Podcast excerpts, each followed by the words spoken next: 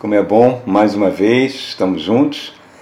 E olha só, gente, nós estamos hoje, nós vamos falar sobre é o nosso vigésimo terceiro encontro sobre a Epístola de São Paulo à Igreja de Roma, a Epístola aos Romanos. E nós não chegamos nem na metade da epístola. Hein? 23 encontros em torno de 30 a 40 minutos cada um meditando na profundidade da riqueza dessa, dessa carta fantástica. Por isso que nós no primeiro vídeo nós chamamos a carta que mudou o mundo. Eu convido você lá a ver esse vídeo e entender por que, que essa carta impactou todo mundo. Porque ela tem verdades tão profundas sobre o plano de Deus, sobre apresentando Cristo como a resposta de Deus para toda necessidade humana. Nós falamos no nosso último vídeo, no 22 chama-se Morremos, né? o título do vídeo, e hoje nós vamos fazer, falar o contrário. Viveremos. Né? Nós morremos na cruz do Calvário junto com Cristo, Romanos mostra isso para gente. E a cruz ela tem esse poder de nos libertar. Uma pessoa morta é uma pessoa que não reage, né? A ofensas, a agressividades, a mágoas, a invejas. Né? Então a gente tem que blindar o nosso coração para evitar que essas coisas cresçam dentro de nós. Porque nós somos uma nova criatura, como a Bíblia diz. Qualquer tipo de ressentimento vai trazer uma forma de escravidão. Mas vamos entender agora por que, que viveremos. Olha o que, que o apóstolo Paulo está falando no capítulo 6, nós vamos ver do 8 ao 10. Vamos ver o 8. Fala assim, ó. Ora, se morremos com Cristo, cremos que também com ele viveremos. É o título dessa meditação. Viveremos com Cristo. Isso é a glória do cristão. Isso é a glória do cristão. Isso é uma implicação que está envolvida com a ressurreição de Jesus Cristo, né? A ressurreição de Cristo ela tem duas ideias. Ela tem uma ideia lógica e tem uma ideia cronológica que estão associadas. Lógica, por quê? Uma coisa óbvia. Viveremos um futuro graças à ressurreição de Cristo. Em relação à morte que o precedeu, e logo depois ele ressuscitou, e ele diz que nós ressuscitamos com ele. Então, o que, que significa isso? Jesus mesmo fala na, na parábola da videira, quando ele fala: Eu sou a videira e vocês são os ramos. A minha vida flui através de mim. Nós podemos compartilhar da vida de Jesus agora, agora, hoje, pela presença do Espírito Santo em nós. A vida do Cristo está sendo transmitida para nós. Mas também tem uma verdade cronológica que aponta para o futuro, onde diz que nós participaremos da ressurreição com Cristo que vai acontecer no juízo final. Em 1 Coríntios capítulo 15, diz que se não houvesse ressurreição, se Cristo não ressuscitou, nossa fé seria inútil. Seríamos considerados mais tolos dos homens. Né? Mas glória a Deus que Cristo ressuscitou. Ele é a primícia, ele é cabeça de uma nova humanidade de uma nova raça que está sendo construída pelo Espírito Santo. Então ele vai ressuscitou, depois todos nós iremos ressuscitar com ele. E, e lá ele diz, em 1 Coríntios 15, que após disso, após ter conquistado tudo, ele entregará o reino a Deus Pai para que ele seja em todos. Repare, irmãos, esse negócio de morte é uma coisa que a gente evita, né? A gente não pede para nascer, mas ninguém quer morrer. Né? A morte é uma coisa tão, é, como é que eu posso dizer, tão anormal, tão absurda, tão louca, tão terrível, mas infelizmente ela está presente. Nós não temos certeza de nada que pode acontecer na nossa vida. Vezes, se somos jovens, não temos certeza se vamos casar, se vamos prosperar, quanto tempo iremos viver, né? A única certeza que nós temos é que nós iremos morrer. E isso a gente ignora de forma deliberada, não é verdade? Nós vivemos como se a morte nunca viesse a acontecer. Tratamos as pessoas como se a morte não existisse. E deixamos de valorizar aquilo que nós temos hoje. As pessoas que nos cercam, as pessoas que nós amamos, que nos amamos. Por isso, nós temos falado nessas mensagens que nós nunca devemos adiar os nossos planos de amor. Devemos sempre colocá-los em prática. Um teólogo chamado Bultmann diz que considerar a morte é saber que ela foi vencida na cruz do Calvário. Olha que coisa fantástica, irmãos. Reparem, o apóstolo Paulo está falando aqui, nós vamos ressuscitar com Cristo. Nesse mundo de sofrimento, vamos sofrer até essa, até isso fazer parte, né? Porque a nossa leve e momentânea tribulação não pode ser comparada com o peso de glória que está sendo reservada para nós. Está lá em, em 2 Coríntios capítulo 4, fala isso. Reparem, irmãos, olha que coisa fantástica. O fim Independente do que nós estamos passando, o fim é a nossa glorificação. Seremos glorificados. E esse é o objetivo do Evangelho. O Evangelho, para ser pregado nas igrejas, é a morte foi vencida na cruz e nós seremos como Cristo é hoje. Nós seremos regenerados. O capítulo 8 de Romanos, que a gente ainda não entrou, mas é fantástico, ali está mostrando que o plano que Deus tinha para a humanidade era esse.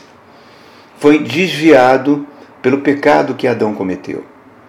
Mas esse plano vai se cumprir. Então, é isso que Paulo está falando aqui para a gente. Se morremos com Cristo, também com Ele viveremos. Agora, no verso 9. Pois sabemos que, tendo sido ressuscitado dos mortos, Cristo não pode morrer outra vez. A morte não tem mais domínio sobre ele. Vamos trabalhar um pouquinho nisso. Cristo venceu o último inimigo que será destruído com a sua volta, a morte. Na sua segunda vinda, a morte deixará de existir. Olha só coisa fantástica. Reparem, Cristo, no seu ministério, ele ressuscitou Lázaro, ressuscitou a filha de Jairo, ressuscitou a filha da, do, da viúva de Naim. Mas essas pessoas, Lázaro, filha de Jairo e o filho da viúva morreram. Não, não estariam conosco até hoje, mas morreram. Por quê? Porque o fato deles terem ressuscitado, eles continuaram com o corpo de morte, com o corpo físico que eles tinham. O processo da morte continuou. Então todos eles morreram. Agora Cristo não. Cristo ressuscita com um outro corpo ele se tivesse esse mesmo corpo mortal, ele teria que morrer muitas vezes, é isso que a Bíblia fala. Então, ele entregou o seu corpo, né? A Bíblia diz que foi semeado um corpo de corrupção e saiu um corpo celestial. Olha que coisa fantástica. E fala mais. A Bíblia fala em várias passagens. Em Hebreus capítulo 7, diz que hoje Cristo é o nosso sumo sacerdote que está intercedendo por nós diante de Deus Pai, cuidando da sua igreja, porque ele aniquilou, teve a responsabilidade de aniquilar o pecado por meio do seu sangue vertido na cruz e destruiu o salário do pecado que é a morte. Então, Cristo, ao sair daquele túmulo, ele passa para uma nova existência corporeia. Paulo fala o corpo celestial de Cristo. O corpo celestial, se você vê os evangelhos, as pessoas que estavam com ele não reconheceram ele depois da ressurreição. Nem Maria Madalena, que era uma das discípulas mais fiéis e presentes no ministério de Cristo. Não reconheceu quando ele saiu. Os discípulos de Emaús não reconheceram, eles convidaram ele para entrar na casa deles, jantar, quando ele partiu o pão, ele some da presença deles e eles não reconheceram que era Cristo. Ele aparece, ele se materializa, olha que coisa fantástica, diante dos discípulos, né? Os discípulos com as portas trancadas, tudo fechado, ele aparece ali no meio, eles pensam que é um espírito, ele falou, não, espírito eu não sou não. O espírito não tem ossos, não tem corpo, como eu tenho. Ele até come com eles peixe, mel ali. Então repare, é um corpo que não é detido nem pelo espaço nem pelo tempo, que atravessa a parede. É, é algo tão incrível irmão, que quando ele aparece também para Paulo, diz que a, a luz que saía do corpo do Cristo brilhava mais do que o sol. No Apocalipse, a visão do Cristo glorificado lança João no chão quase que morto. Então reparem, é, Cristo foi aparecendo não só nas passagens na Bíblia, mas na história da igreja, vários santos registram Cristo se materializando e falando com as pessoas. O que eu estou querendo dizer aqui é o que Paulo está dizendo: nós vamos ser igual a Cristo. Reparem, muitas vezes os crentes perdem a noção disso. Perdem essa visão, a visão da glória, a visão de que, que Cristo em nós é a esperança da glória. A gente perde essa visão. A gente fica muito preso a esse mundo material que a gente está hoje. Né? Mas, e a gente vai perdendo. Olhai para as coisas lá do alto onde Cristo vive. É, certa feita, uma historinha, uma piadinha, bobinha, diz que haviam três cristãos, né, três crentes é, conversando e alguém perguntou, o que, que você, um deles perguntou, o que, que vocês gostariam que dissessem quando olhassem vocês, no dia da morte de vocês, vocês ali no caixão, né, no velório, o que, que vocês gostariam que dissessem sobre vocês? Aí um falou, olha, eu gostaria que aí está uma pessoa que tentou, tentou ser um cristão, tentou agradar a Deus. Isso que eu gostaria que dissessem de mim no meu funeral. Aí o outro, ah, eu também gostaria disso. Eu, realmente, eu gostaria de dissesse isso de mim, que eu pratiquei boas obras, que eu buscava a Deus. Aí um dos crentes, dos três, que era carnal, na hora que perguntaram para ele, o que, que você gostaria que dissesse a respeito do seu cachorro? Ele falou, olhou, olha, sabe o que eu gostaria? E olha lá, ele está se mexendo, não morreu não. O que, que ele estava querendo dizer com isso? O valor para ele que essa vida passageira tem. E como muitos pensam assim. A morte é só uma transição, irmãos. É uma transição para algo muito magnífico e glorioso que está nos aguardando. E, e a gente precisa ter isso como fonte de, de regozijo, como, como fonte de alegria. Saber que tem uma, a vida do Cristo está implantada dentro de nós, que nós estamos aqui de passagem, somos peregrinos. Tem um vídeo lá chamando Somos Peregrinos que eu convido você a assistir. Né? E o Espírito Santo habitando dentro de mim, um dos sinais que, que a vida do Cristo está habitando em mim é, por incrível que pareça, é a gente ter um pouco de bom humor. Porque Jesus era muito bem-humorado, né? Ele era uma. O bom humor é sinal de saúde emocional. O bom humor é uma arma eficaz de batalha espiritual, porque evita, blinda a nossa mente de síndromes, de depressões, de setas inflamadas do maligno. Ri, ri das coisas que aconteceram no passado é saúde, é libertação. É libertação. Então, enquanto estivermos aqui, enquanto a morte ainda está pode vir, vai acontecer nas nossas vidas, que a gente viva com essa certeza, primeiro, seremos glorificados e que hoje, que hoje Cristo habita em mim e é a esperança da glória. Então, a melhor coisa é viver de forma uma, uma vida, como é que eu posso dizer, onde os traumas, onde as doenças psíquicas não vão nos atingir. E um segredo disso são dois, irmão, dois, dois em bom humor e ser uma pessoa perdoadora. Uma pessoa que libera perdão.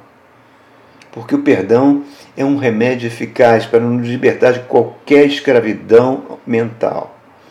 E evita que a gente seja atormentado por verdugos espirituais, por espíritos malignos, por não perdoarmos. Jesus Gente, ele era isso, ele atraía as multidões como o mel atrai as abelhas. As pessoas acordavam de madrugada, corriam para o templo para ouvir o pregar, porque ele passava isso. Ele passava esse amor pela vida, esse amor por Deus. Passava bom humor também. Né? Observe como ele tratava os fariseus. Os fariseus com aqueles filactérios, com aquelas roupas, se achando os mais santos, ocupando os primeiros lugares nas mesas. Jesus olhava para aquele e falava: Vocês são uma cambada de sepulcro caiados. Enfim, Cristo era. Quem conviveu com ele foi um privilégio fantástico, mas um dia todos nós estaremos com ele. Estaremos com ele para sempre. Mas enquanto isso, ele intercede por nós. Então, aqui nesse verso 9, que ele está falando, pois sabemos que, tendo sido ressuscitado dos mortos, ele não pode morrer outra vez. A morte não tem mais domínio sobre ele. O corpo dele é completamente novo e sem possibilidade de retornar a esse corpo físico. A morte não tem mais domínio sobre ele.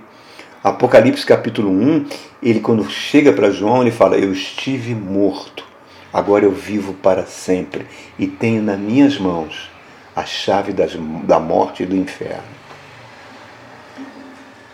É, irmãos, essas coisas são fantásticas. É uma falta de temor a Deus a gente não considerar quem é Jesus Cristo hoje.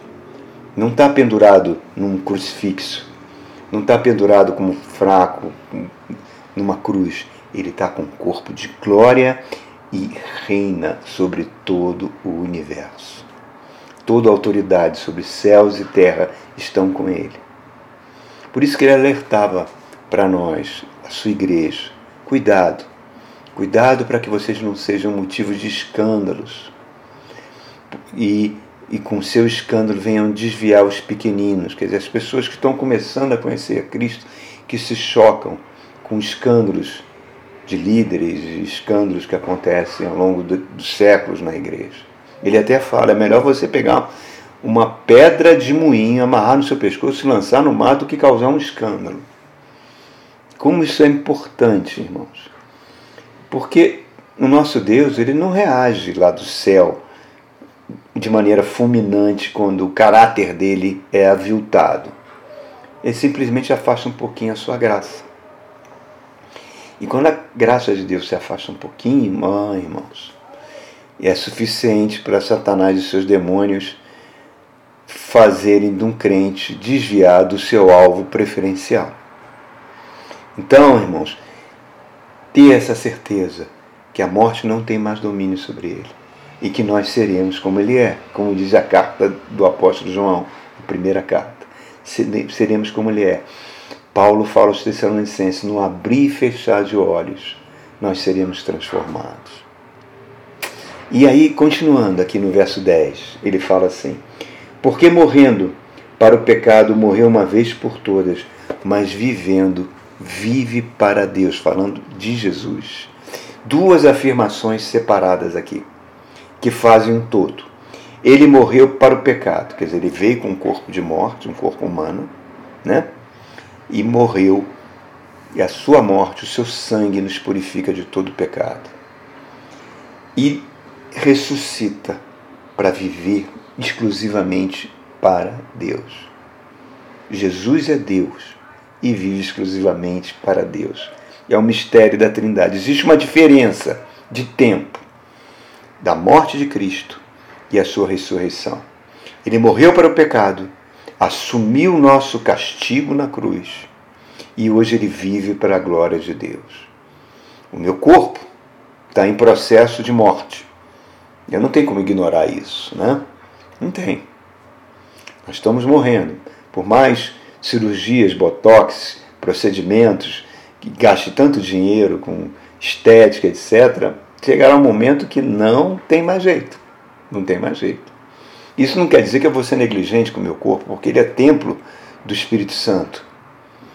Mas o que eu preciso entender que aquilo que Paulo fala, que o nosso culto racional, transformai-vos para oferecei os vossos corpos como sacrifício vivo e agradável a Deus. Nosso viver, nosso corpo, as nossas ações, um sacrifício agradável a Deus e Deus leva a sério quando a gente se oferece a Ele. Né? Ele não só leva a sério, como ele nos poda para que a gente produza mais fruto ainda. Então, nessa poda, ele pode tocar em áreas da nossa vida que não podem herdar a glorificação, porque nenhum vestígio de pecado pode entrar no reino de Deus. Carne e sangue não poderão herdar o reino de Deus.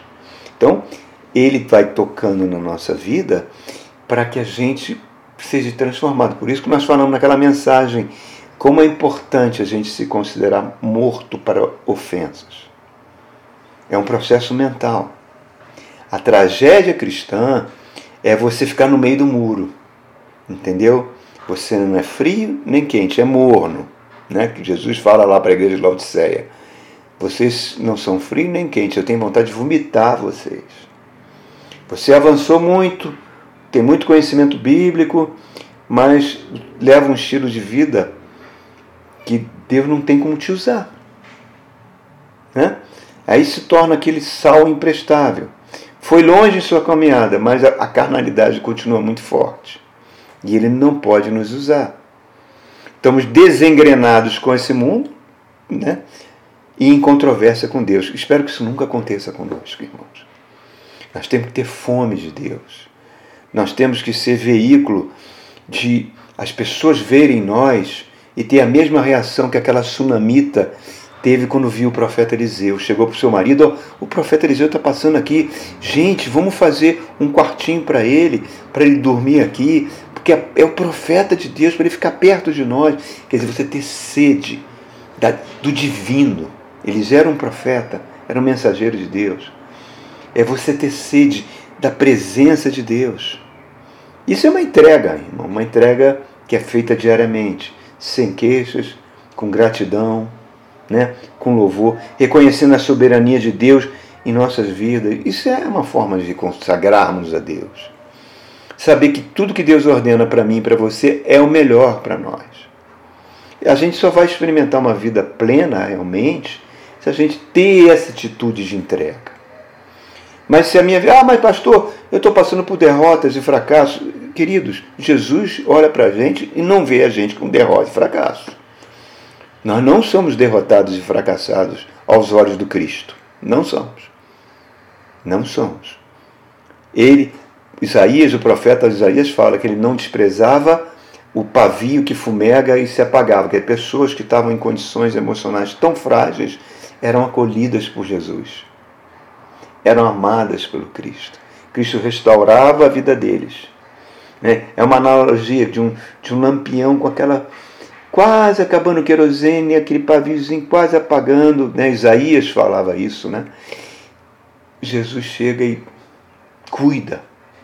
E ele, como sumo sacerdote, não sei como ele consegue cuidar de milhões de cristãos, mas cuida pela presença do Espírito Santo em nós. Ele foi um carpinteiro, né?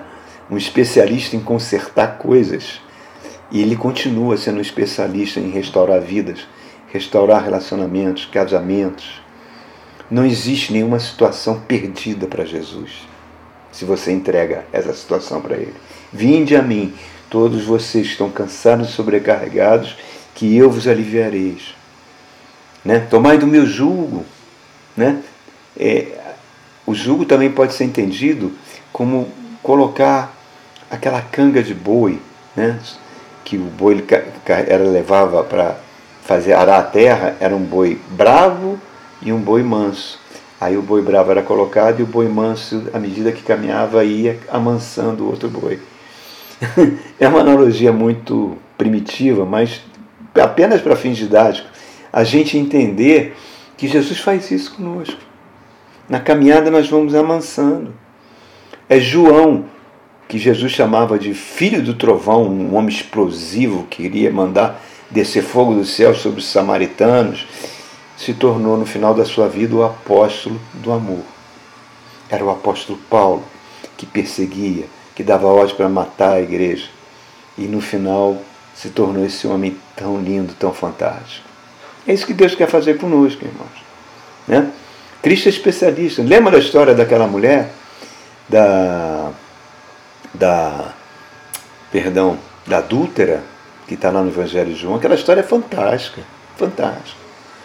Porque olha só, na Palestina antiga, a mulher, quando era repudiada pelo marido, era uma coisa horrível, horrível.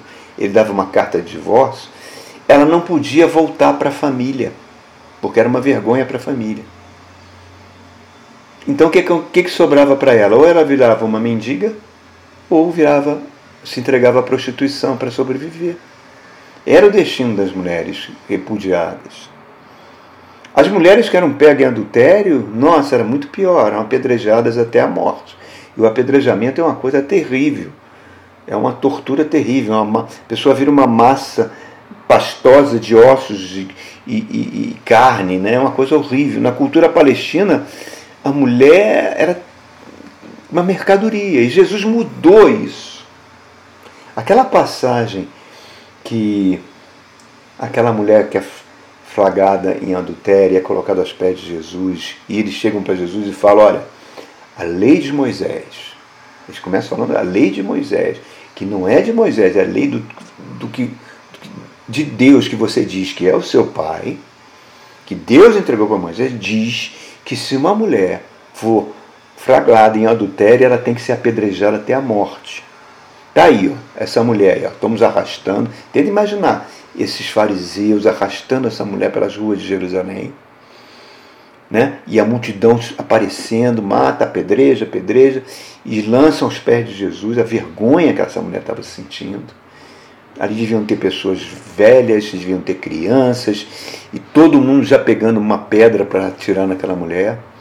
Jesus está na porta do templo, a mulher lançada aos pés dele se abaixa, ele não responde, não fala nada. Continua escrevendo no chão com o dedinho dele ali. E eles insistem, eles gritam. E como é que é, Jesus? Qual é a resposta? É uma situação de humilhação, de dor. É aquela mulher sabia que seria morta de forma terrível.